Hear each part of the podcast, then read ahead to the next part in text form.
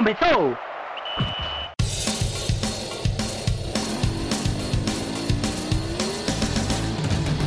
Mas qual é pouca, eu só tomo se for 10k. Eu sou obrigado a falar que esse programa aqui tá uma porra. Fala muito! Fala muito! Fala muito! Piada morta! Pelas barbas do profeta! Salve, salve galera, amigos e amigas aqui do futebol pernambucano, brasileiro e mundial da Via Láctea. Estamos aqui começando mais um DescubraCast, falando aqui sobre os times pernambucanos nas três primeiras divisões do futebol nacional, Série A, Série B, Série C também, falando de, respectivamente, Esporte, Náutico e Santa Cruz. Eu sou Diego Borges, estou aqui com meus parceiros Clisman Gama, Geraldo Rodrigues e também Fernando Castro. Meninos, boa noite. Boa noite, bom dia, boa tarde, né? A hora que vai definir quem está dando play no programa. Isso aí, fala Diego, Geraldo, Fernando e a galera que ouve a gente. Vamos lá, porque o cenário no, aqui no futebol pernambucano, no trio de ferro, segue o mesmo, com Santa Cruz bem, esporte indo ladeira abaixo, Náutico também ladeira abaixo, mas voltou a ganhar uma, então a gente vai debater isso aí e vai trazer o, nossa visão, esse panorama que está se desenhando para cada um dos três. Eu fui falar Geraldo, quase que eu só tenho um Geraldo Freire, viu? Foi perto. Não, não, que é isso, nem não confunda nem de brincadeira com, com, com a lenda dessas. É, mas bom dia, boa tarde, boa noite, Diego, Clisma, Fernando, quem estiver nos ouvindo. Vamos seguir, né, nossa, nossas análises da semana de esporte Santa Náutico. Náutico deu uma pequena melhorada com o resultado, mas ainda o desempenho está baixo e Esporte Santa seguem, como o Clisma falou, na mesma, né? Santa a passos largos na Série C e, e o esporte numa, numa grande e surpreendente até, né, decaída na, na Série A. Mas vamos lá debater isso. O bom é a pausa dramática e o esporte, aquele grilozinho no fundo. Escolhendo o adjetivo. Fernando Belido, e você aí com essa bombinha do esporte, né? Você herdou essa bombinha aí. Pois é, Diego, pois é. Me inteirando mais sobre o esporte. Bom deixar claro que eu tô, tô pegando a partir de agora, né? Acho que as coisas vão, vão começar a melhorar. Mas é isso, a semana. O esporte teve a semana livre aí, vai ter a semana livre, mas um compromisso duríssimo aí. Não seria nada, nada surpreendente se vier a quinta derrota consecutiva. Mas o momento é de, de pés no chão. E o Náutico, apesar do resultado, segue jogando mal. E o Santa Cruz, praticamente classificado, é, é colocar na cabeça o objetivo final que, que eu acredito que vai ser conquistado. É, mas a gente vai chegar no Santa, no esporte já já. Vamos começar no Timbu, que aleluia, meu Deus do céu. 500 minutos sem fazer um golzinho, velho. Assim, foi um só, né? Contra o Oeste. O Oeste, que não ganhou de ninguém ainda na Série B. Tá uma zica desgraçada lá em Itápolis. Lá. Não é Itápolis, né? Barueri já. Mas mesmo assim, é, tipo, o Náutico conseguiu ganhar, mas o Fernando já antecipou também. Não jogou bem, mas um jogo muito aquém. Eu não consegui ver esse jogo do Náutico, mas é, quem de vocês tenha visto, acredito que Clisman viu o jogo sim. E o que é que deixou essa impressão para tu, Clisman? Se assim, claro que alivia a pressão por finalmente voltar a vencer, voltar a fazer um gol, que Isa marcou inclusive, mas até que ponto isso pode dar esperança mesmo de que o Náutico vai finalmente deixar essa miséria dessa maré ruim para trás e, sei lá, tentar voltar a brigar pelo G4 que está cada vez mais distante. Então, Diego, é, nessa situação, o que importa mesmo, o que importou né, nesse jogo foi o resultado. 1 a 0 com aquele gol de Chiesa, mas de toda forma, a atuação do Náutico muito pobre tecnicamente, mais uma vez. O time tá sem muito repertório, conta com a má fase de vários jogadores. Chiesa mesmo fez o gol, massa, mas ainda assim jogou mal a partida toda. É, dá para se dizer que ele foi voluntarioso? Foi. Correu muito, brigou pela bola, mas ainda assim, tecnicamente, não conseguiu render nem mostrar nada do que se esperava dele nessa temporada. É, então, pelo menos tendo conseguido o resultado, isso já pode dar um, um upgrade aí na confiança da equipe, porque eu vejo que essa parte psicológica tem pesado muito no Náutico, tem pesado muito na, no desempenho de vários desses jogadores. acredito que o próprio Chiesa é um dos afetados por isso.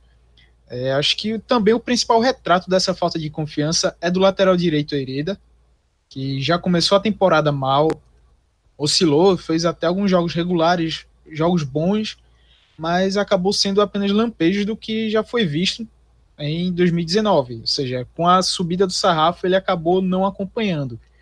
E aí, com falta de confiança, complica mais ainda para ele poder mostrar o, o, potencial que se enxerga dele. Porque você vê, tem até um lance no começo do segundo tempo que Mazinho fez um cruzamento, a bola passou na cara de Hereda e ele hesitou, ficou na dúvida entre cortar a bola ou deixar passar, o que fez, não sabia. A bola passou para o atacante do outro lado, limpa, que acabou mandando na rede pelo lado de fora, assustando o Jefferson.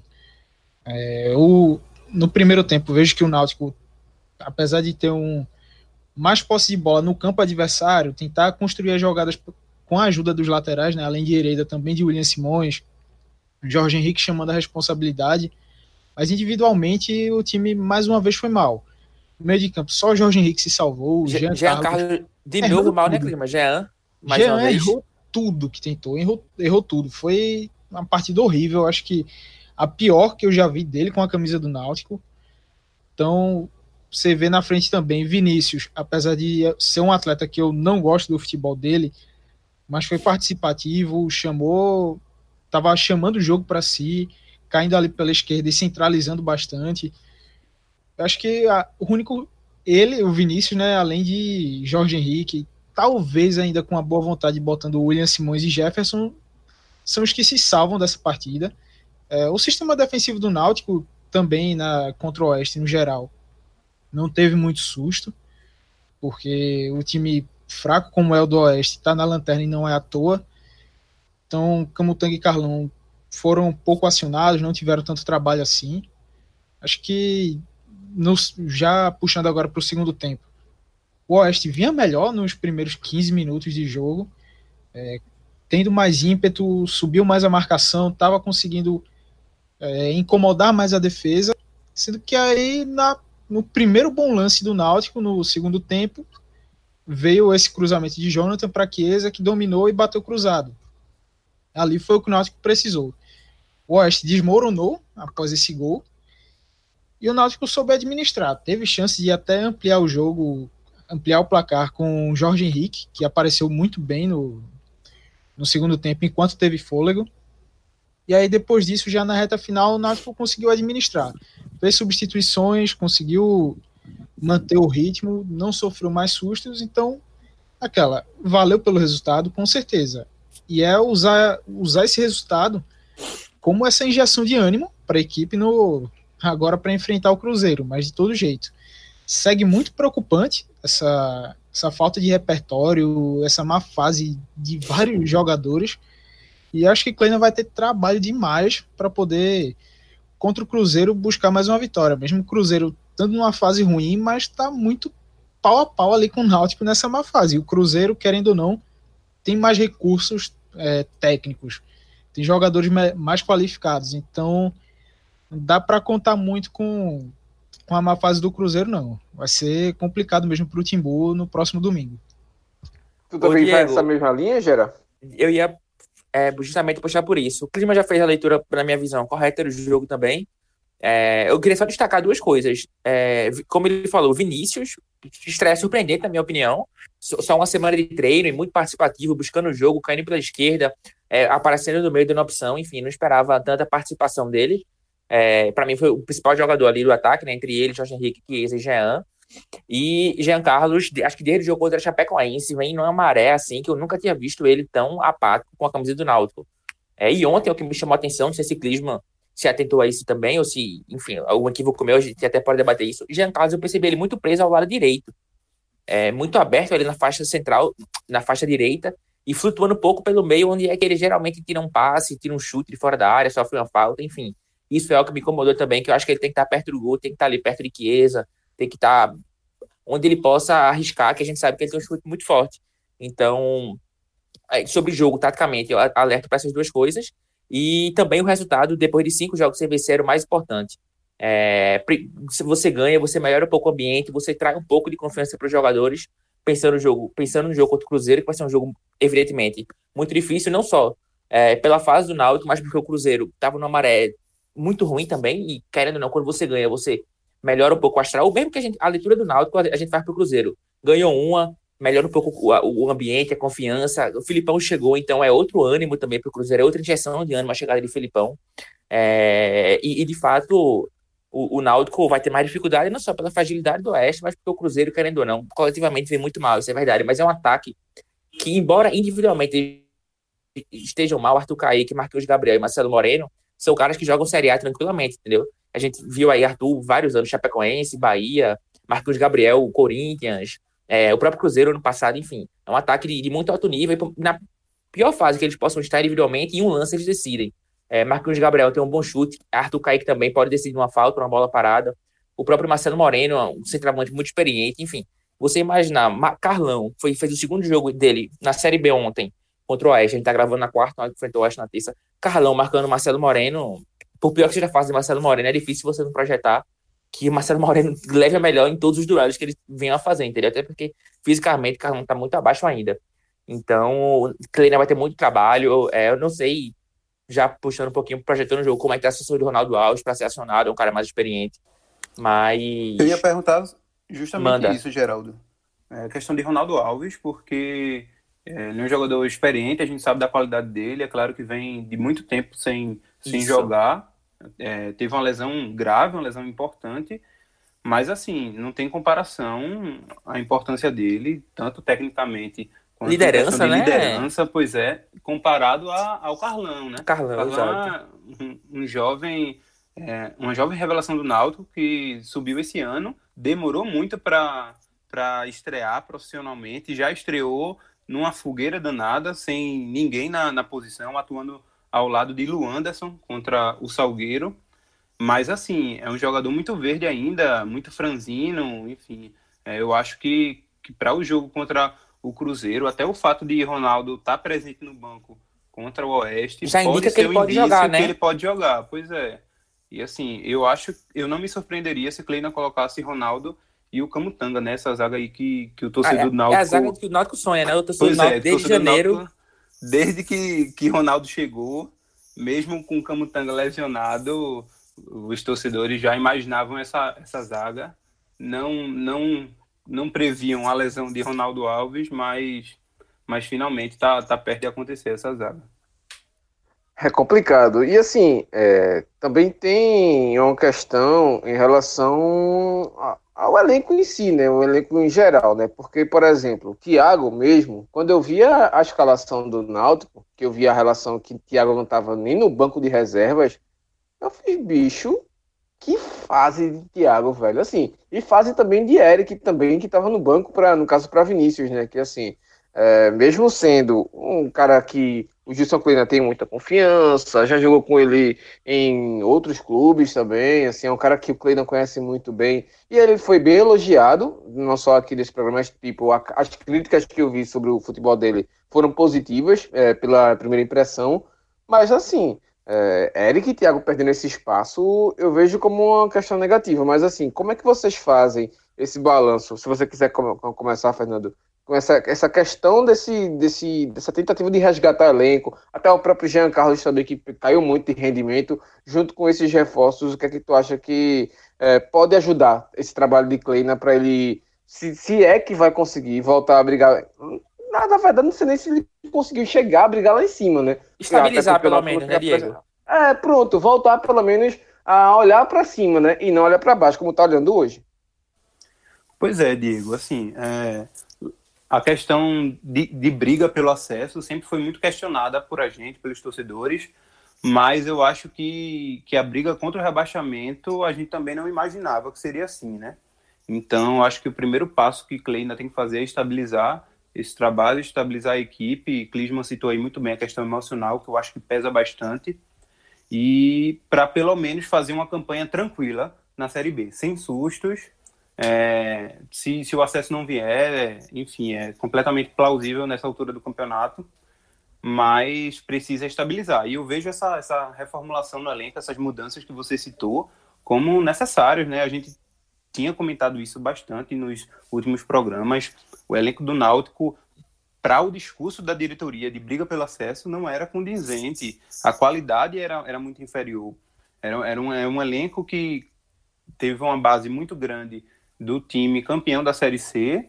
É claro que as renovações de, de alguns foram importantes. É claro que man, manter uma base é importante para o início de trabalho, mas teve jogadores claramente que não tinham condições de, de jogar uma Série B. E foram justamente esses que saíram agora. O caso de Josa, é, que apesar de todos os serviços prestados para o Náutico, do torcedor do Náutico, é, uma certa parte tem um carinho com ele e tem que ter mesmo. Ele, ele tem uma história no Náutico.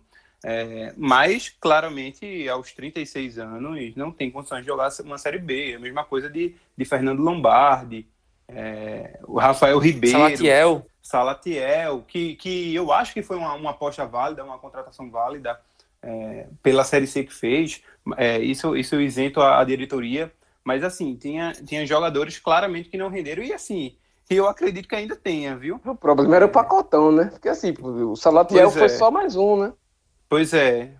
E assim, e, e, se for se for ser mais radical, ainda tem gente no elenco. E tem gente recém-contratado, né? Como é o caso de Kevin, o caso de Matheus Trindade, que não tem condições de, de jogar uma Série B. Então, assim, além dessas, dessas saídas, as chegadas de Vinícius, como o Clima falou também, não, não sou fã do futebol de Vinícius, mas assim, é, é válida a tentativa de, de injetar qualidade no, no ataque, porque apesar dos nomes que que animaram bastante o torcedor no início de, do ano, como Chiesa, Eric, no meio do ano o Thiago, mas assim, eles até agora não, não mostraram para que veio.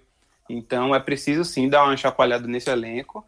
É, eu acho que foi uma, uma tentativa válida da diretoria.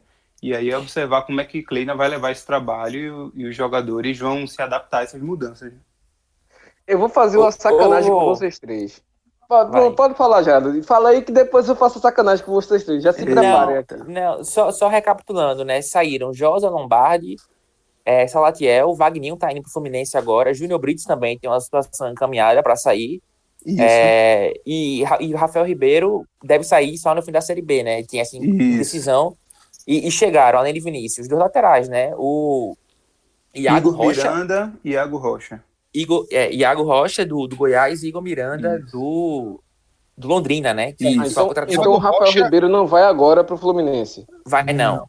Vai, vai, ah. vai ao fim da Série B. E, e o Náutico também está procurando um, um, clube para Lucas Paraíba, né? Pronto, Isso. Lucas Paraíba é outro então que está podendo Só sair também, né? também que Iago Anda. Rocha está por aqui, mas até então, nesse momento aqui da gravação, ele não foi anunciado oficialmente pelo Náutico. Ainda tá na parte de realização de exames e tudo mais, acertar os últimos detalhes para poder realmente assinar o contrato de vez e ser anunciado. Mas até o momento só Vinícius, Marcos Vinícius e Igor Miranda que foram anunciados pelo clube.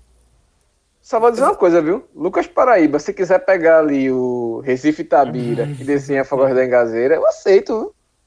Tá o cara demais, viu? Eu acho o, que é o, para os dois clubes, para os dois, dois lados o Afogados tem um histórico de pegar a joia da base do Náutico, né? Que, enfim. Peraí, joia. É, mandaram antes uma bijuteria. Aquilo ali foi uma bijuteria. Não, e o bom foi essa semana, meu irmão. O cara no Twitter, obrigado, meu Deus, por esse lance. Eu fiz, porra, foi um gol do cara do Gaúcho, né? Meu irmão, é um passe, pô. O cara foi um Twitter agradecendo a Deus, a família, por causa de um passe. E, e ele deu uma cutucada também, né, Diego? Aproveitando ensejo, essa oh, semana passada, ou retrasada. Fez o Thiago Neves. Foi, mudou. pois é, personalidade, né?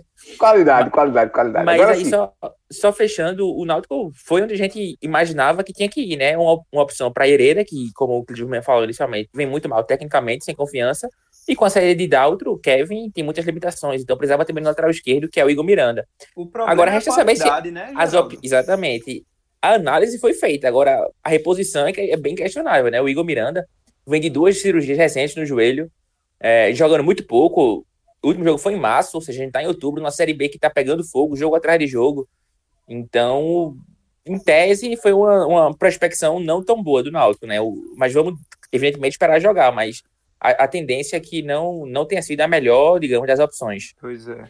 E eu, Eu não me fazer- surpreendo, Ah, não me surpreenderia se, é, se essa lista de, de saídas aume- aumentar, viu? Porque assim, tem dois jogadores que estão há não sei quanto tempo no departamento médico, que o Náutico e nenhum clube pode demitir, que é o caso de Diego e de Rafael Dumas. Eu não duvido nada deles, quando voltarem e estiverem aptos, eles que têm contrato até, até o final do ano, eles também vazarem. Até novembro, né? Que é onde Pois é, inicialmente a- acabaria A Série B. a né? série, a série B. Amigo, vão sair com diploma de medicina, viu? Pois é. Ah, demais. Agora sim, o que eu quero perguntar a vocês é. Gilson Kleina vai terminar a Série B? Só, só, só, só escolher. Ou escolher ou morrer. Rapaz, eu Se acho vocês que pudessem apostar. Eu chutaria que não. Eu, eu, eu, na acho, eu, eu acho, eu acho que ele não é demitido, mas ele pode entregar. É, eu tô com o Geraldo, mas eu acredito que é mais fácil bancar em Kleina até o fim do que tirar. Eu também acho que é mais fácil bancar do que, Sim, sim. do que tirar. Mas aí se Até entregar. pelo perfil da, da diretoria, né? E de como foi, a- como foram as últimas saídas de treinadores no Náutico, né? Sim, com Para certeza. demitir, o meu filho precisa só em último dos últimos. Márcio Goiano que eu diga, né? E veja, não é Pois demissão, né? Dependendo da análise, o cara vai pro sub-23, como o Náutico anunciou. Opa! Eita! não, não, não. Eu tô falando sério. O Náutico não emitiu uma nota dizendo que o cara não foi demitido, ele foi realocado pro sub-23. Então a gente pode estar errado até também na nomenclatura. Esse Geraldo. Não, eu Mas falei foi sério. certeiro. Foi Não, importante, foi importante. Não, foi- o, o Náutico mesmo se pronunciou assim, via nota oficial, né? A gente não tá demitindo, a gente tem contrato, tá colocando pro sub-23, fazendo aqui um. Uma. Enfim. Verdade. Inclusive, seja, já, lembrando já que tá Gilson em Kleina trâmite pode ser ainda, né? promovido ao sub-23, né? Pois é. Diz, diz Diego. Inclusive tá em trâmite ainda, né? Tá rolando ainda. É o- isso, judicialmente, dá o pouso e timba. E vai se alongando por mais um tempo mesmo. Exato. Mas e aí, então, vamos seguir aqui, né? Mudar ali, pegar a encruzilhada, passar ali pela Beberibe e chegar ali no, como a turma gosta de falar, o falidão da Beberibe, né? Mas aí com todo respeito, claro, ao Santa Cruz Futebol Clube, mas é uma das nomenclaturas que eu mais gosto assim no Twitter da galera da resenha. Porque falido não tá não, viu? Na Série C, no Grupo A, o time Ô, tá bem, viu? Diego, se você pudesse. é, Rápido, Até sem pensar. Sem, sem pensar, sem pensar. Exercício de especulação. Um paralelo com a Fórmula 1. O Santa Cruz no grupo A poderia ser feito alguma coisa do é tipo? bandido.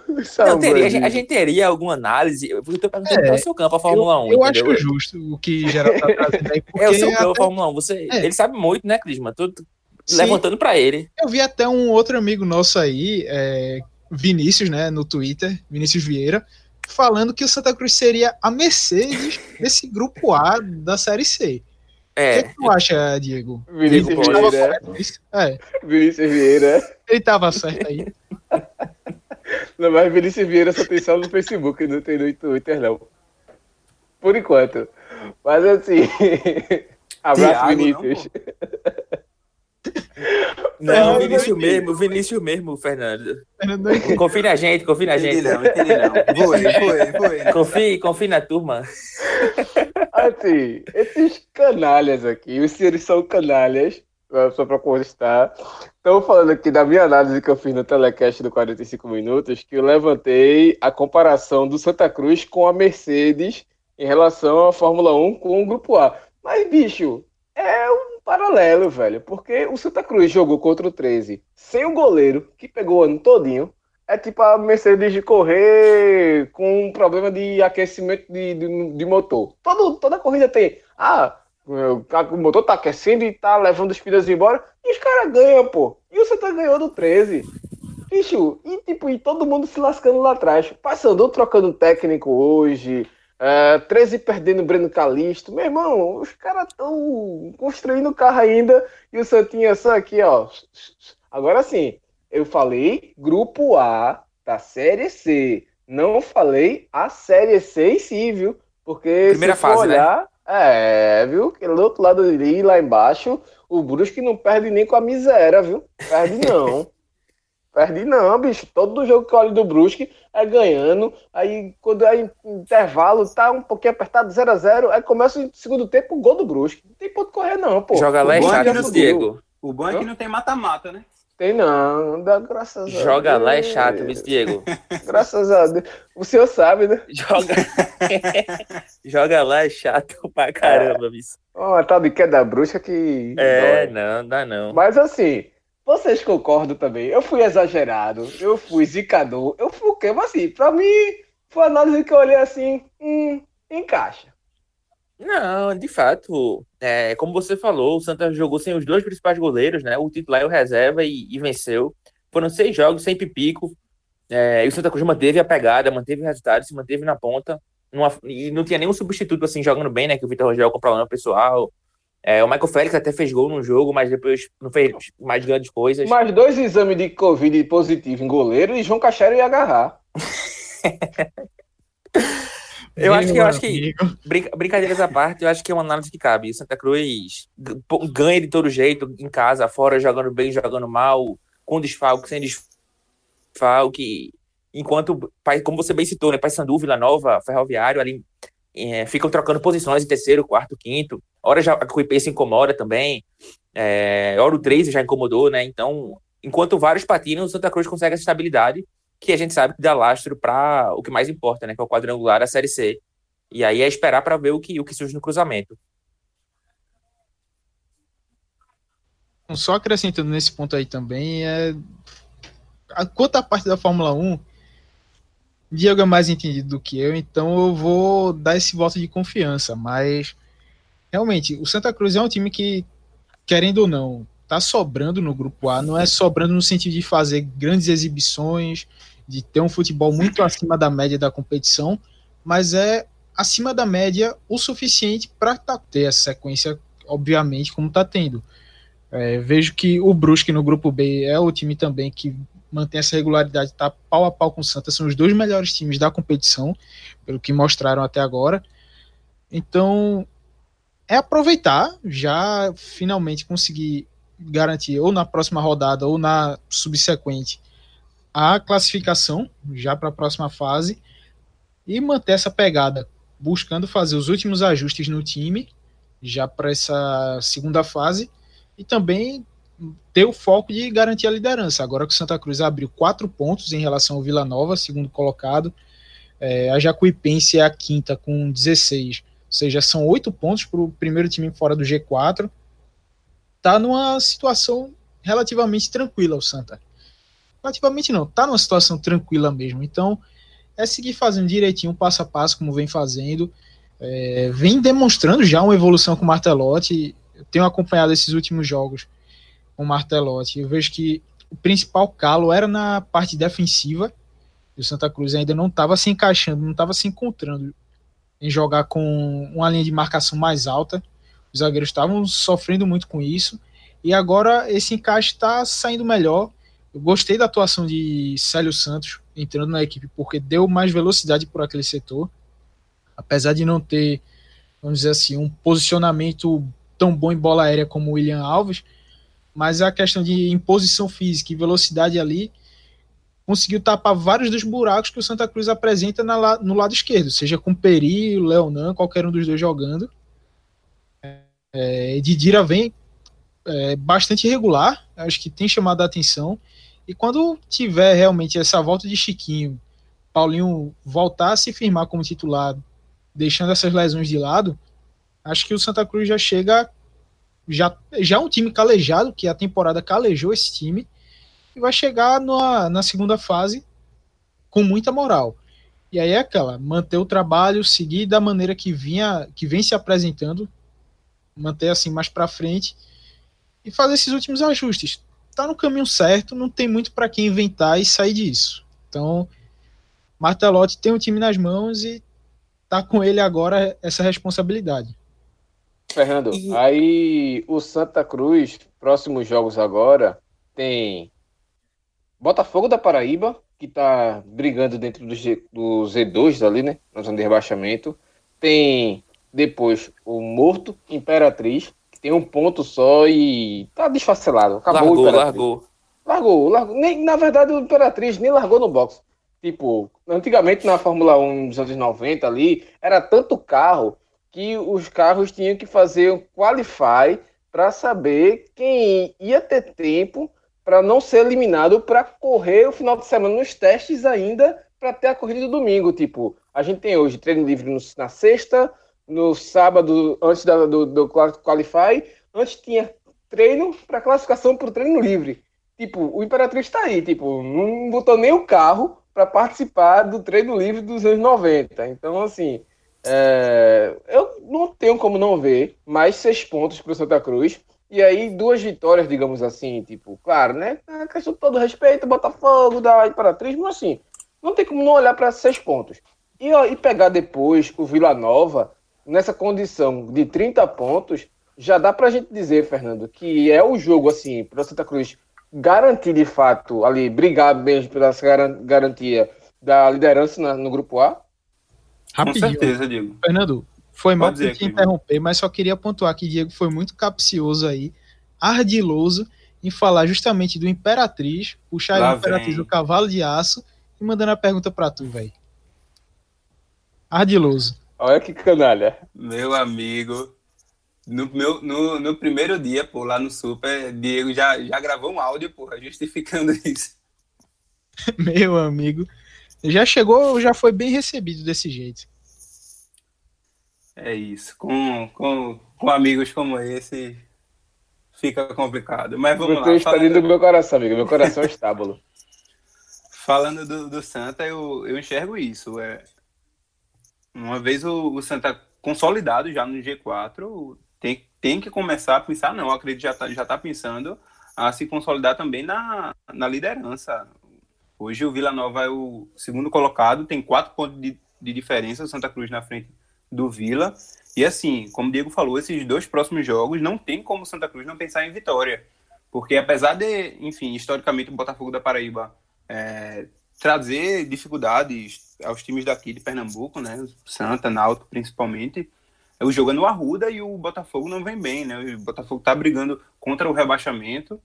E assim, o Imperatriz, como vocês bem falaram, praticamente largou aí a, a disputa da, da Série C, né? Lanterna, um ponto em 11 jogos, menos 20 de saldo, é algo assim, tenebroso essa, essa campanha da, do Imperatriz. Então, não tem como não pensar em seis pontos do Santa Cruz. E aí, uma vez passando esses dois jogos, o jogo contra o Vila Nova se torna crucial aí para garantir essa liderança. E assim, tem, e tem tudo para o Santa Cruz conquistar mais uma vitória, porque é no Arruda, o time está encaixado. Enfim, o, o Vila Nova, apesar de ser o segundo colocado, não não está tão tão bem quanto, quanto é, como o Santa Cruz está. Então, assim, é, eu acredito que a situação do Santa Cruz ne, nessa primeira fase, nesse grupo A, está muito confortável.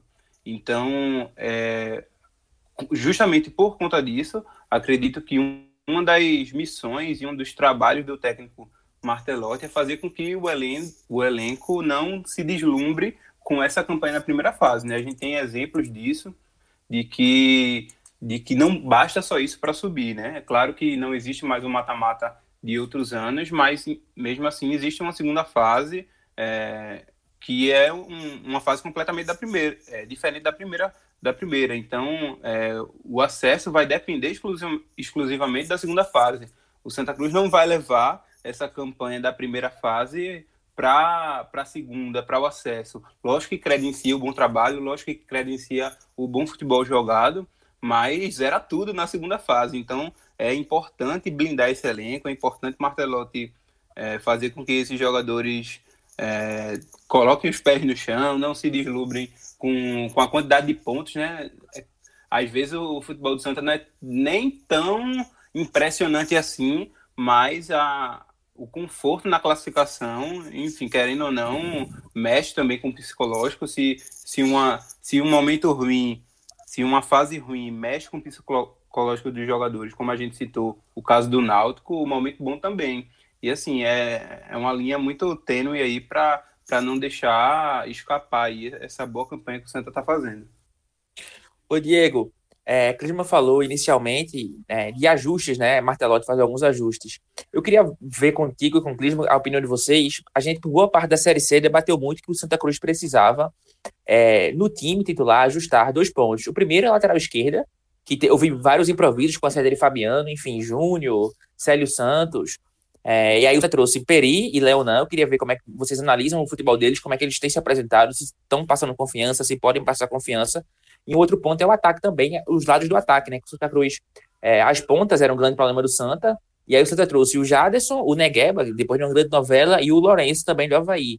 É, então, como é que vocês analisam esses, dois, analisam esses dois pontos, a lateral esquerda e os lados ali do ataque, com esses reforços, com esses nomes, se encaixaram, se podem encaixar, se estão bem, se podem melhorar, se não dão conta. É, como é que vocês analisam aí o Tuo Klinsmann, que é, tem visto com mais frequência jogos do Santa recentemente? Se o Klinsmann quiser começar, pode começar. Beleza, vejo que na lateral esquerda o Santa vai ter que ir com o que tem mesmo. Não consigo botar fé, seja em Peri ou Leonan, por aquele lado. Mas entre os dois eu ainda preferiria Leonan mesmo. Reforça um pouco aquela cobertura pelo lado esquerdo, que aí, no, no meu ponto de vista, seria com Célio Santos, que é um zagueiro canhoto, um zagueiro com mais velocidade em posição física para fazer essa cobertura. Acho que apesar do Bileu conseguir dar uma proteção boa na entrada da área ali com o André, mas querendo ou não, Paulinho volta no lugar dele, lógico. E também, beleza, fecharia na, na minha visão o time com Michael Clayton, Totti, Dani Moraes, Célio e Leonan. No meio já viria com Paulinho, André e Didira. E aí nisso eu acrescentaria mais um, que seria Chiquinho. O Santa fazendo essa variação entre 4-4-2 e um 4-3-3, com a, essas variações que o Martelotti gosta de botar lá na frente, com o Chiquinho revezando com Didira essa caída pelo lado direito. É, se uma, uma jogada que for preciso, por exemplo, acelerar pelo lado, joga Chiquinho por lá para fazer essa dobradinha com o Totti. Totti que consegue ter um bom apoio, é um dos principais destaques do Santa nessa competição. E com, na ponta esquerda joga Jaderson. Jaderson, acho que desses que já tiveram chances até agora, foi o que mostrou um melhor futebol. Acrescenta um pouco mais ofensivamente do que os outros e defensivamente é o que tem o melhor papel. Consegue dar um suporte bom na defesa, recompõe bem, é bastante brigador. Então, Jaderson, para mim, deveria ter uma cadeira cativa naquele lado esquerdo, no ataque ali do Santa Cruz. E mais à frente, Pipico, claro. É, o Santa não pode se dar o luxo de ter um atacante como ele e não utilizá-lo.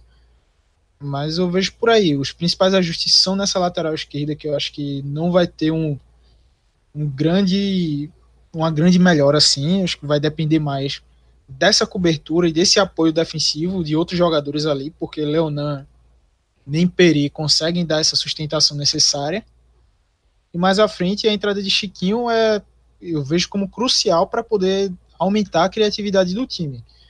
É, nessas partidas que Chiquinho esteve de fora, o Santa Cruz, acho que até apesar de Chiquinho não ter jogado com Martelotti, mas o Santa oscilou. Teve jogos com boa criação de ataque, mas também teve jogos em que o ataque dependeu de uma bola só, como foi esse jogo contra o 13, a bola parada ali, Didira trabalhando muito bem nessa bola parada, conseguiu o gol, mas o Santos já não teve tanto repertório assim, não teve tantas chances. O Chiquinho em campo, ele potencializa os jogadores que estão ao redor dele, principalmente Didira, que não fica somente com a obrigação dessa, dessa criatividade do Santa. Então, essa, essa dobradinha boa deles dois ali faz, conseguem dialogar bem, um melhora o futebol do outro, e o Santa nas mãos de Martelotti, que já cresceu ofensivamente, e acho que algo que até hoje me deixa surpreso é o Santa ter o melhor ataque da competição, sendo que o Santa o ano todo teve um ataque bastante criticado, agora tem o melhor ataque da Série C, que Martelotti conseguiu fazer isso sem grandes mudanças assim, questão de peças, era mais a parte tática mesmo, a parte de função dos jogadores em campo. Então acho que fica por aí. Esse ajuste defensivo, já conseguiu melhorar o ataque, vai ter mais criatividade com a volta de Chiquinho, Geraldo. Então, acho que são os principais ajustes que Marcelotti tem a fazer no Santa. Veja, é, eu vou puxar aqui a carta Edilson Capetinha, eu discordo, craque. Principalmente em relação ao meio de campo, mas eu vou chegar lá. É, começando pela lateral esquerda, eu concordo com o Clisman que é preocupante sim, principalmente pelo perigo. Avenida perimetral. É uma perimetral duplicada, duplicada, sem chover, porque se chover fodeu. Duplicada, sem chover. Novinho. Duas horas da manhã do domingo, que não passa nem alma penada.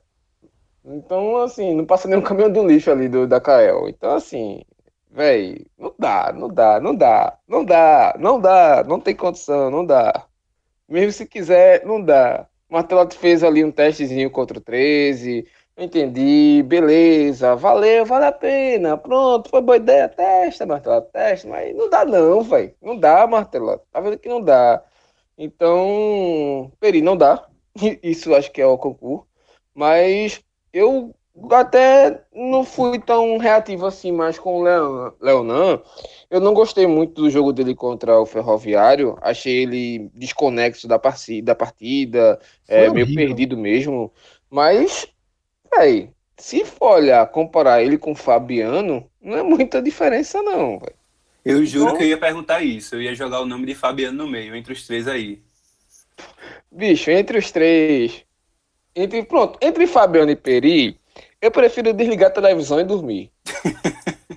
é melhor pro colesterol, coração. Ô, Diego, aí eu tenho que perguntar. E comparando com o Bruno Ré?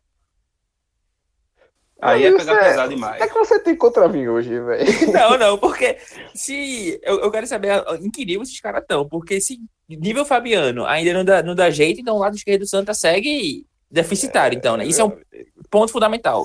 Se a gente for abrir, se a gente for abrir o livrinho aqui das misérias. Meu Deus do céu. Tem um tal de Rafael Soares, é da mesma época de Bruno Ré.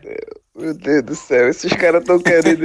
eu, vou, eu vou parafrasear o nosso presidente. Vocês estão querendo a minha hemorroida aqui. Desculpa. Não, fiquei tranquilo, já é só resenha. Mas mesmo assim, velho. Puta merda, bicho. Entre, entre Fabiano e Peri, não dá, pô.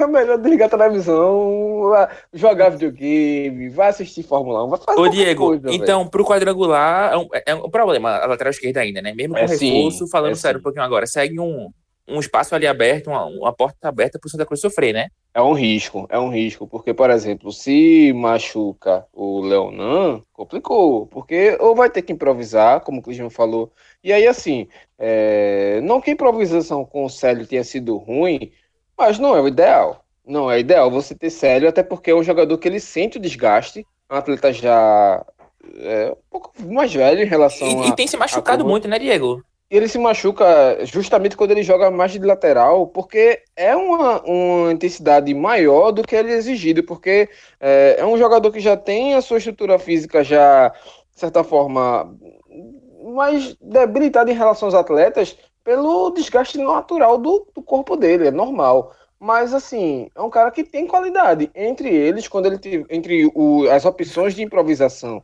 quando ele tá 100% fisicamente, ele é o melhor.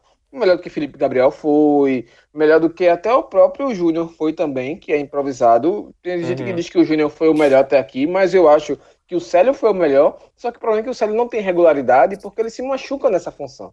E aí uhum. é que uhum. tá. É, eu acho ele uma boa, tanto que como ele como zagueiro, com Martelotti, e aí essa melhoria da defesa eu acho que vai muito da entrada dele, porque o Elivelton estava deixando muito espaço, errando muito em bote, enfim. Eu não sei como é que foi que o Elivelton tomou essa titularidade aí na frente de William Alves, que estava melhor, certo que machucou, mas mesmo assim o William não poderia ter perdido essa vaga para ele.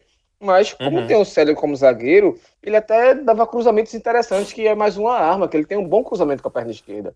Então, assim, é... teria um risco? É sim, se ele tiver em campo. Se não tiver em campo, deixa ele ali, tá bom, valeu, tá fazendo dele ali.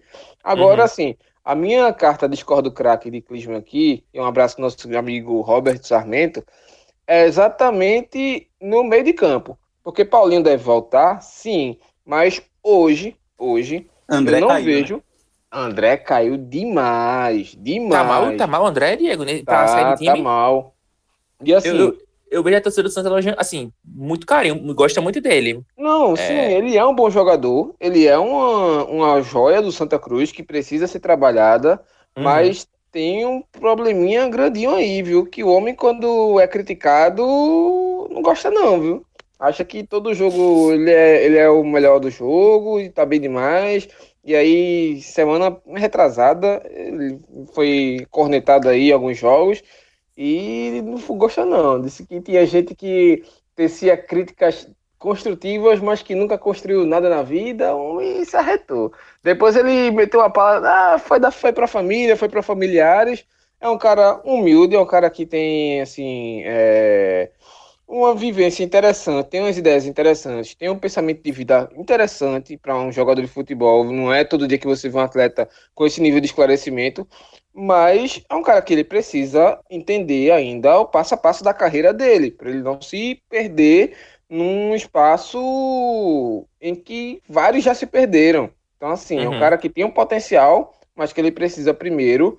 é, Não vou dizer baixar a bola, porque, assim, é, não é que ele pareça é, é, longe disso, mas, assim, dá uma, uma tranquilizada. Se afasta um pouquinho das redes sociais, dá um tempinho, só comenta ali as coisinhas básicas do básico e tchau, velho. Tá bom É, demais. absorver melhor as críticas construtivas Exato. e se blindar pro, pro que só vem é, puxar de negativo do cara. Crítica que não tá. é, não tem nada a ver. Concordo é, agora sim. rendimento dele, mas eu ainda prefiro um pouco ele a, a Bileu. Não, não, eu não acho não. Eu acho o Bileu extremamente necessário para esse esquema de Martelotti.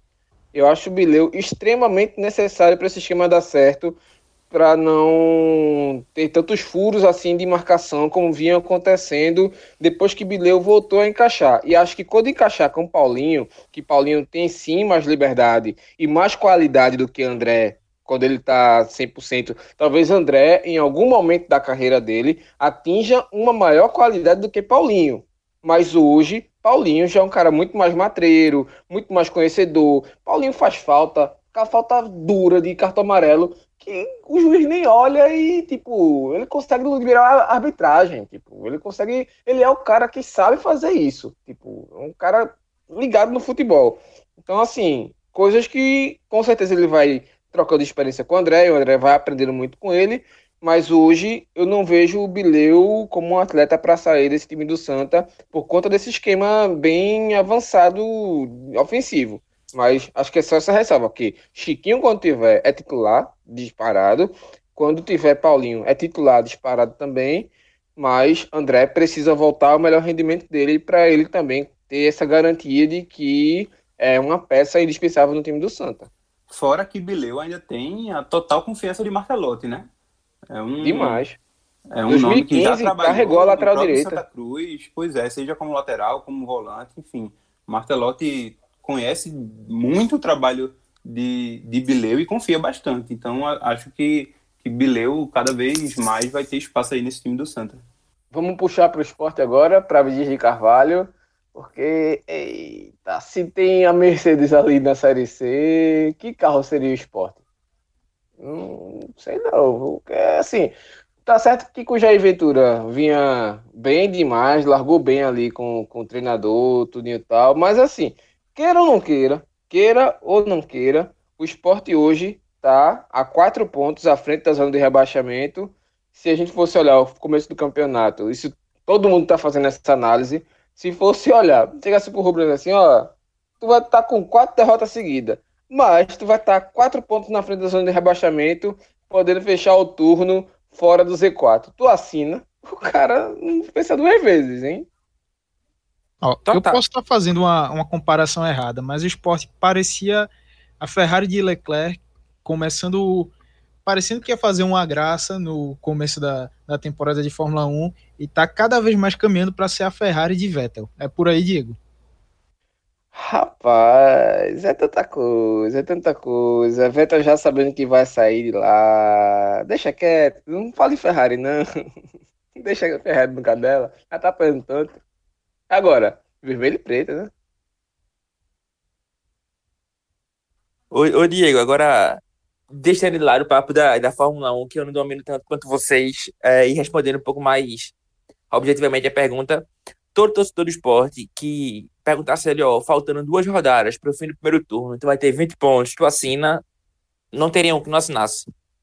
Porque se você pensa aí que 20 pontos, é, com mais uma vitória, você chega na metade do, do, do que você precisa para ficar na Série A, né, que são ali 44, 45, 46 pontos, é, teria dentro de uma margem aceitável é, para qualquer time que quer fugir do rebaixamento, ainda mais o esporte que começou a Série A assim, sem qualquer perspectiva de, de, de nada, né? Disputou quadrangular de rebaixamento, teve a pior campanha no Copa do Nordeste dos últimos cinco anos, claro, na primeira fase da Copa do Brasil, enfim. Tudo aquilo que a gente já sabe, que todo mundo já sabe que como foi ruim o primeiro, o primeiro semestre do esporte. Primeiro semestre não, né? Que nem dá para dividir assim esse ano, mas as competições regionais do esporte.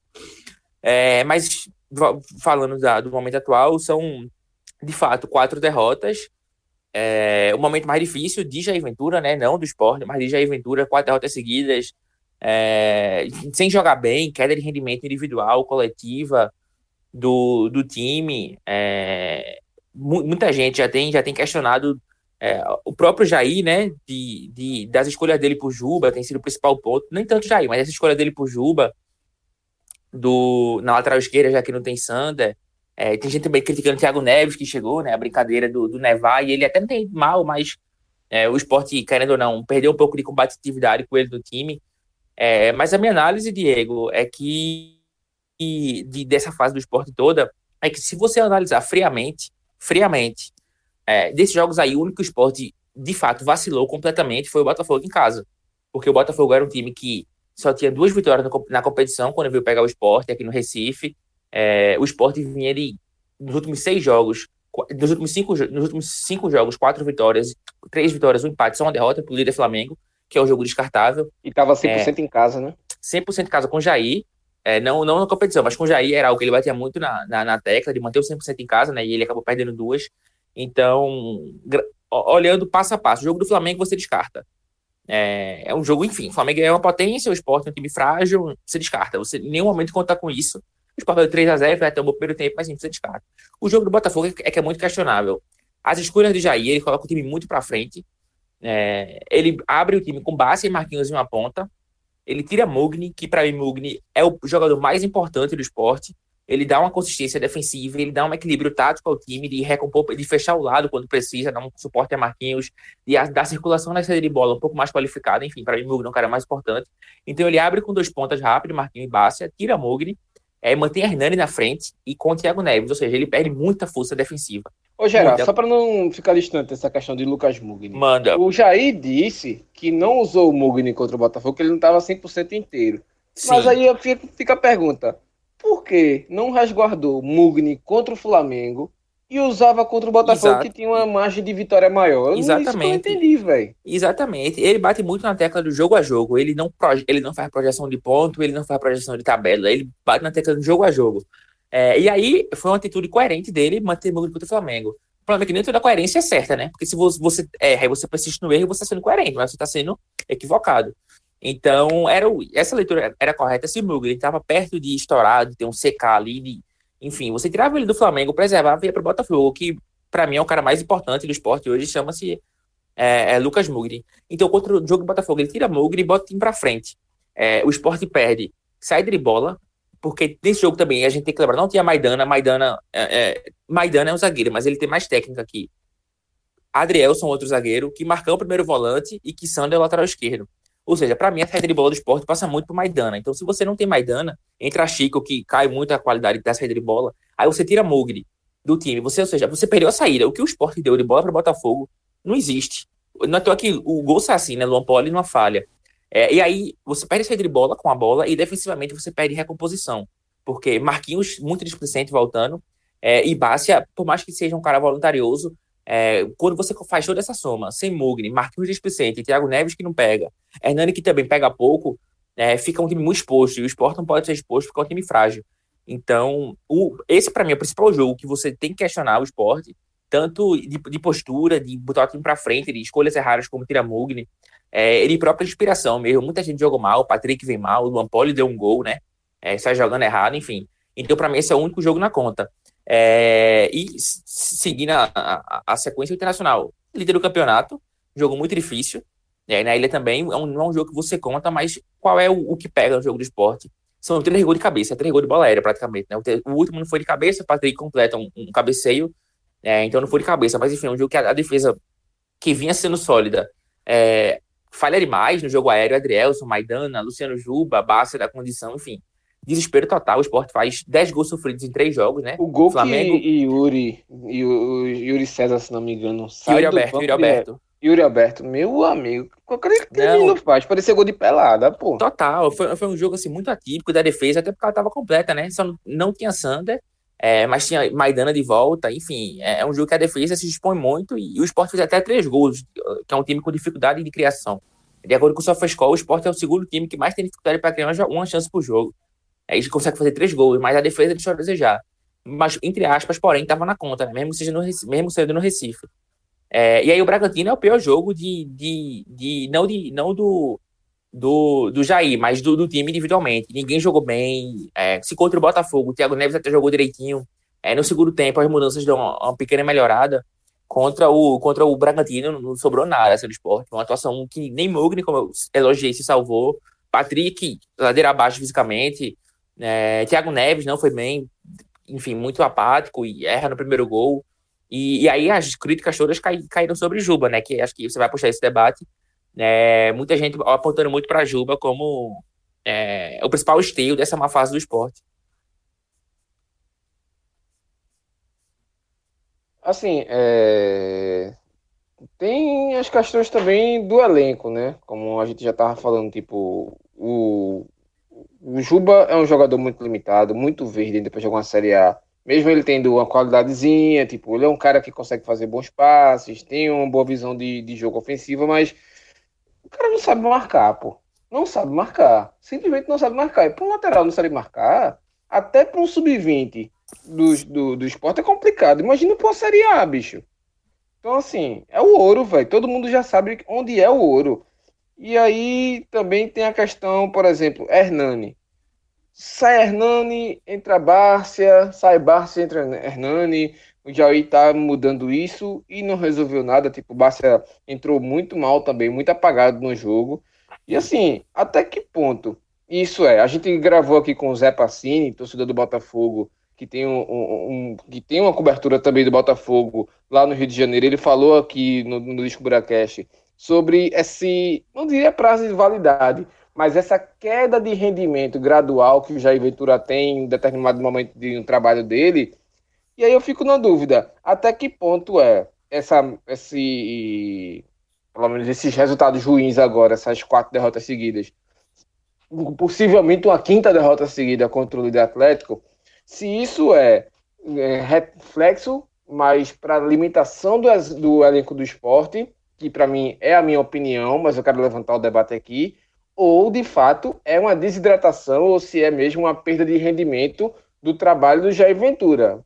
Queria que vocês aí pudessem confirmar, até é, falar sobre isso. O Fernando também fez matéria nesse, nesse dia, nessa gravação de quarta-feira, do Lucas Drubisky admitindo a clara necessidade de um centroavante, já que o Mikael veio do confiança, mas também é um cara ainda que vai precisar de cancha para chegar no nível da Série A então, queria que vocês analisassem esse questionamento aí, esse debate.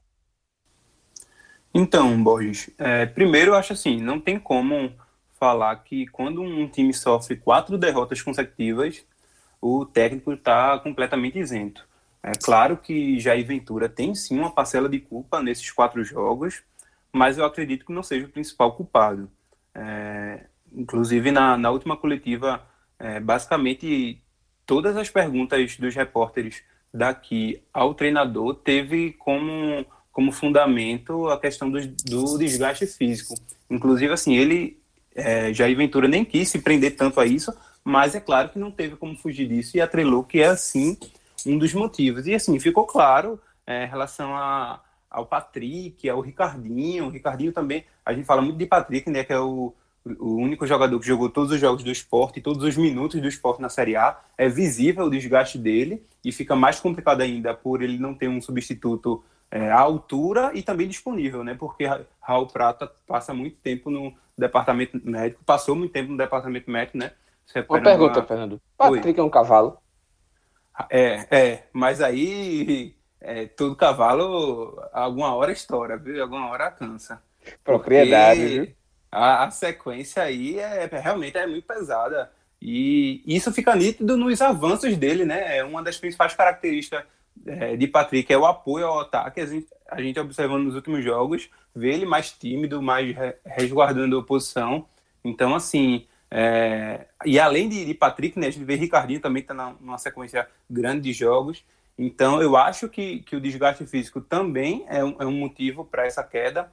É claro que o, é, o próprio trabalho de, de, Jair Ventura também tem um, uma certa, é, uma cer é, um certo pragmático, alguma, alguns pontos, mas assim, eu acho que no geral o esporte o esporte tem, é, tem, tem condições de, de se manter é, inclusive, assim, eu achei um erro durante essa arrancada com Jair Ventura. A torcida se empolgou muito com, com essa arrancada, já falando em briga pela Libertadores. É assim, eu, eu acho muito, muito errado isso. Tem calma, é o principal objetivo. Porque quem diria que a gente, antes, antes da, da Série A come, começar, a gente falaria do, do esporte na, brigando por Libertadores. Então, manter o pé no chão. É, é, essa, essa, essa, boa fase, Fernando, é, essas quatro vitórias, essas três vitórias três empate que o Sport teve, foi justamente para servir gordura para quando o time perder quatro jogos sim, seguidos e não entrar na zona. Pois é. No final, é. sem Sula, sem Perfeito, Libertadores, já. sem nada, pô. Perfeito. Criou gordura. Perfeito. E assim, e qualquer outro time, se pegar o Náutico, se pegar o Santa Cruz, é, se a gente vê um técnico perder quatro, quatro jogos consecutivos, é, inevitavelmente vão começar a falar que esse técnico está balançando, que esse técnico está para ser demitido, e não é o caso de Jair Ventura, é claro. É, é, ele chegou, fez um bom trabalho, conquistou é, três vitórias consecutivas, chegou à quinta posição, é assim, algo surpreendente. Então, assim, ele ainda tem crédito, e assim, é, é importante o torcedor do esporte se preparar que tem tudo para perder é, para o Atlético Mineiro, lógico que é futebol, lógico que o esporte já conquistou resultados expressivos nessa Série A fora de casa, contra o Grêmio, próprio empate contra o Palmeiras. Mas, assim, não, é, não seria nada surpreendente se, se o esporte perder do Atlético Mineiro e perder a, é, e conquistar, acumular a quinta derrota consecutiva. Né? E ainda assim, só, só pontuando, se ele perder, que é o mais provável, obviamente, ele não entra no, no Z4, ou seja, Jair, Jair Ventura deu ao esporte a possibilidade de perder cinco jogos seguidos. Z4, né? Isso, Z4, perdão. Deu ao esporte a possibilidade de perder cinco jogos seguidos e não entrar na zona, tá pois ligado? É, claro tá que... quatro pontos, né, do Atlético Paranaense. Isso, isso. O esporte tem 20, o Atlético tem 16. Óbvio que isso não faz com que seja intocável, que seja isento de erro, mas enfim, mostra que o, o trabalho dele já deu resultado e deu uma margem para o esporte passar por um momento de dificuldade e, e, poder reverter sem entrar na zona, que a gente sabe que você está fora da zona por todo o aspecto emocional, enfim. É, isso tem um peso importante, então, mesmo que perca domingo, sábado, que é o mais provável contra o Atlético, ele ainda não entra na zona, mas evidentemente o alerta está mais que ligado para o esporte prontamente reagir na competição. Para mim, Jair deu ao esporte a melhor fase que o esporte viveu em 2020. Total, total, Diego. Não tem nenhuma, nenhuma, dúvida disso. O, o esporte é, veio ganhar três jogos seguidos é, no quadrangular do rebaixamento. Quando tinha feito mais de 30 jogos no ano, tá ligado? Então. No, e olha que no... aquele joguinho do Vitória. É, pois é, enfim. Pois é. Se você excluir. Aí... É, é, porque foi jogo oficial, você não exclui, mas o esporte só ganhou três jogos seguidos com o Jair Ventura. No ano inteiro. Na Série A. Tu concorda também, Clisman, que isso é mais do elenco do que do trabalho de Jair? Como é que tu vê essa questão desse debate? Tem o peso das duas coisas. Tanto o elenco tá ser limitado e tá sentindo o peso dessa limitação agora, justamente pela sequência ruim de jogos, é, de atuações no caso, alguns jogadores que realmente, como já foi dito, acaba não tendo condições né, de segurar realmente a posição ali e estão sendo usados porque não tem outro que realmente sirva e consiga é, repor né, a altura. Por exemplo, como já foi dito, caso de Luciano Juba, não tem outro para a posição. É, tem agora o Júnior Tavares, né, que pode ser utilizado, mas Jair até então não, não colocou na lateral esquerda. Aí você soma também com cansaço é, essas insistências né, do próprio Jair em alguns desses atletas é, em acabar querendo botar o esporte para jogar um pouco mais de igual para igual com algumas equipes, quando deveria se segurar ali na casinha e tentar um ponto, o que é que, o que fosse possível. Então eu vejo que esses dois fatores pesam e o esporte vai acabar seguindo muito nessa, nessa pegada até o final do campeonato. Vai ser muito jogo a jogo. Não sei o quanto que vai esse time vai aguentar, sei lá, se acontecer mais lesões, perda de atletas por questão de cartão amarelo, suspensão. Então vai ser aquele aperreio todo, a cada rodada vai ser aperreio pro torcedor, aperreio próprio Jair Ventura para poder montar esse time. Vai ser vai ser difícil, mas enfim, o esporte vai acabar uma hora ou outra entrando de, entrando de vez né, nessa briga contra o rebaixamento. Aí é que tá. Eu venho com uma pergunta aqui também. É, o esporte já dá para ser visto como um time que vai, em algum momento do campeonato, voltar para esse Z4? Ou vocês acham que essa primeira gordura, que também já está acabando, mas assim, é, esse fôlego inicial com o Jair Ventura vai ser o suficiente para o esporte não voltar mais para a zona de rebaixamento? O fogo Diego. inicial, não. Mas assim, eu acho que tem totais, totais condições do esporte é, conquistar uma nova sequência positiva e, e, não entrar na zona. Assim, é, eu acho que a briga do esporte nessa Série A é de fato contra o rebaixamento, mas isso não quer dizer que o esporte, em algum momento dessa Série A, vai entrar. Eu vejo condições sim do esporte se livrar e se livrar pelo, pelo trabalho de Jair Ventura, pelo que ele já mostrou, sem tanto susto. Assim, é claro que eu acho que o esporte vai rondar sim essa zona de, de rebaixamento, mas, por exemplo, o esporte tem pela frente uma sequência que pode ser bastante promissora aí, né? Após o jogo contra o Atlético Mineiro, que é o Atlético, Atlético Paranaense em casa, Ceará fora, Vasco e Atlético Goianiense em casa. Então, assim, tem tudo para conquistar é, uma sequência de novo positiva, né? Então, a gordura inicial, como você falou, está acabando, não vai ser suficiente até o final, mas eu acredito que tem tudo para o esporte conquistar mais uma gordurinha aí. Ô, Diego, é, é uma pergunta evidentemente difícil, mas assim, o esporte vai perder do Atlético e não vai entrar no, no, no Z4. A gente já fez essa conta aqui da tabela. Agora, se o esporte pegar Atlético Paranaense, concorrente direto, Ceará, concorrente direto, Vasco, concorrente direto, Atlético Goianiense, concorrente direto, e ainda assim, ele, ele entrar na zona é porque ele foi competente demais, entendeu? Aí são jogos aí já ia demitido. É, aí é... Não, é. São jogos acessíveis de não entrar, jogo que ele tem condições. Desses quatro jogos, três são na ilha, três são em casa. É, então, se seguir uma lógica mínima de é, time do mesmo nível, de times em fases ruins também, como veio o Vasco, acabou de perder hoje, nessa quarta-feira para o Corinthians, Atlético Paranaense muito mal, é, Ceará patinando também, hora respira, hora, hora, hora perde. É, ou seja, a lógica é que ele consiga seus resultados nesses jogos, né?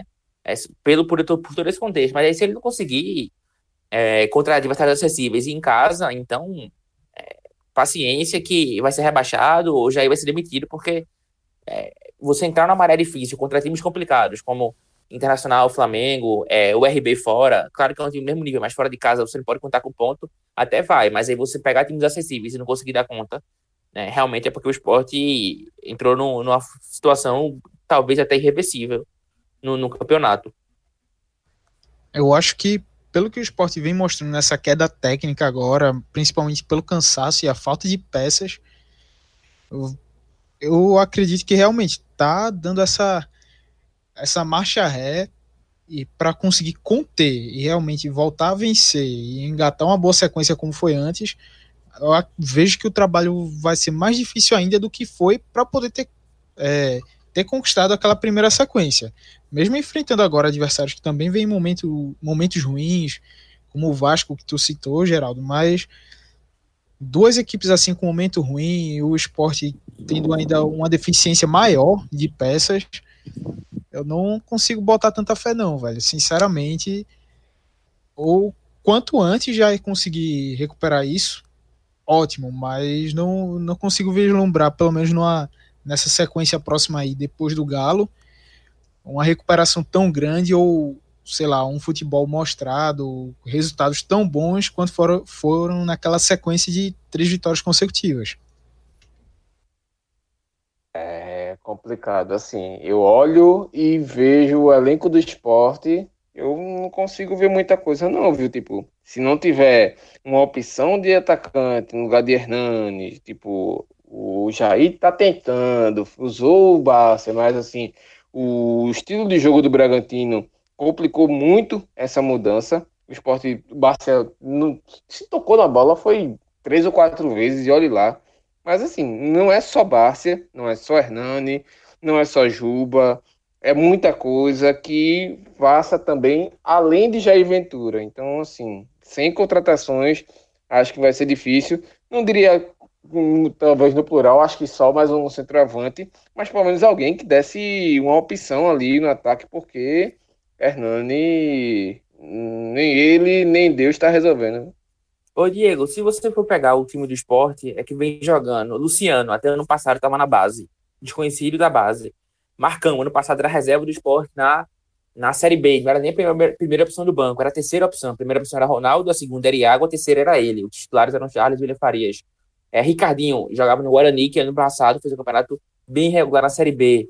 É, isso, todos eles no time titular. Então, assim, e esses caras já em, em dado momento conseguiu fazê-los render, entendeu? Então, é, se, se o esporte.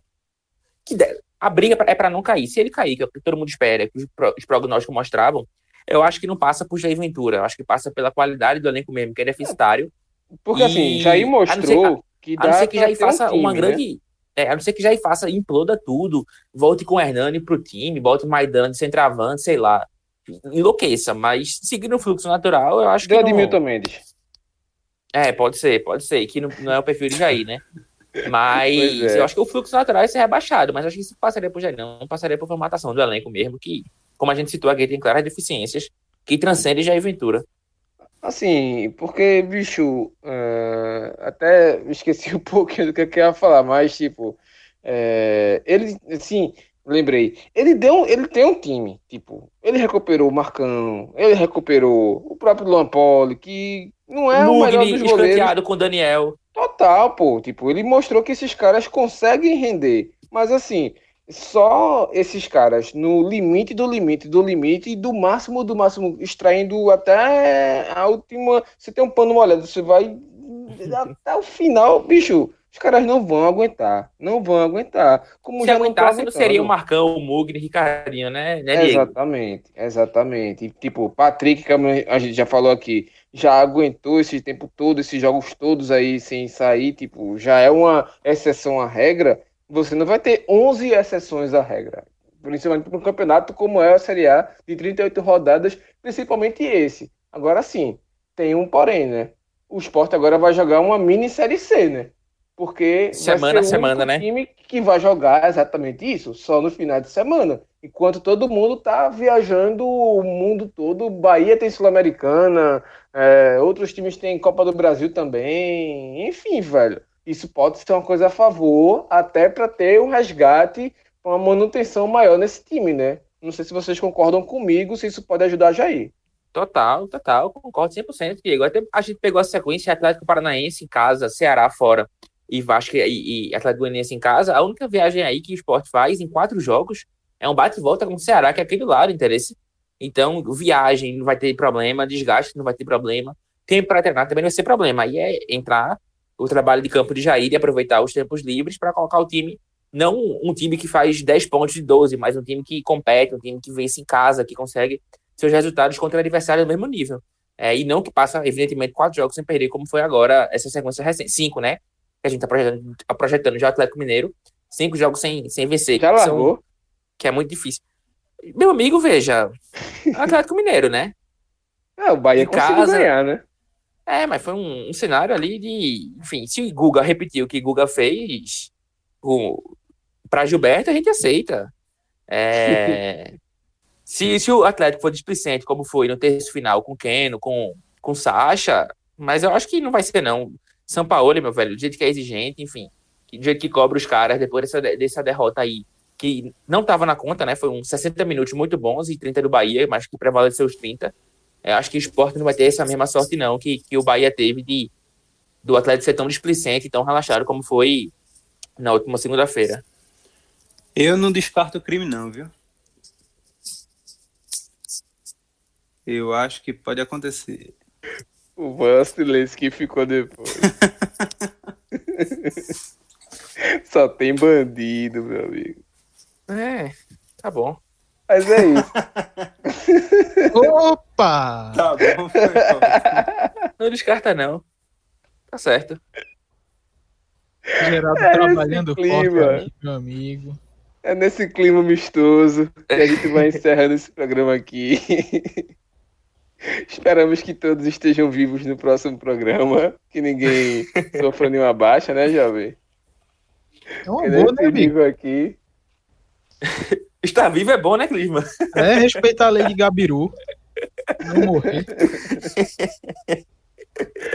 Mas é isso, senhores. A gente vai acompanhando aqui sempre os jogos de Náutico, Santa Cruz e Esporte e também de olho também nos outros pernambucanos em disputas na Série D também. Patativa ganhou, tá bem, viu? Duas vitórias contra o Coruripe, entrou no G4, tá invicta, tá lindo, viu?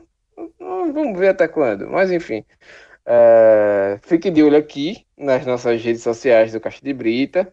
A gente tá sempre aqui analisando os clubes comente lá com a gente, pode xingar, pode ficar à vontade, mas que xingue depois que ouvir o programa com um embasamento para isso, né?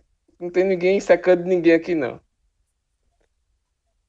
Ah, ladrão. Mas é isso, galera. Valeu, brigadão aí por mais um programa. Então, siga a gente nas redes sociais, tamo lá. Qualquer coisa, tamo à disposição. Um abraço, até o próximo programa.